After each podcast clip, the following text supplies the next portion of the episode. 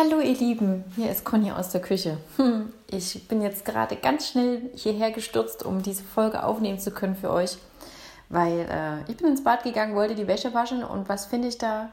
Einen kleinen äh, Notizzettel, so einen Haftzettel am Spiegel, geschrieben von meiner Tochter, von meiner Mittlerin und da stand drauf, hab dich lieb.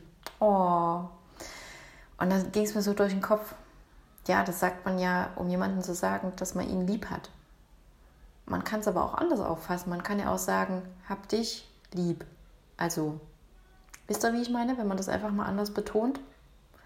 Ja, ich lasse das mal so stehen, schieb euch mal eine Tasse äh, Tee oder ein Käppchen rüber, trinkt es mal in Ruhe und ähm, entscheidet euch, wie ihr die Variante jetzt sehen wollt. Morgen könnt ihr euch wieder anders entscheiden und dann hinaus mit euch ins Leben. Tschüss!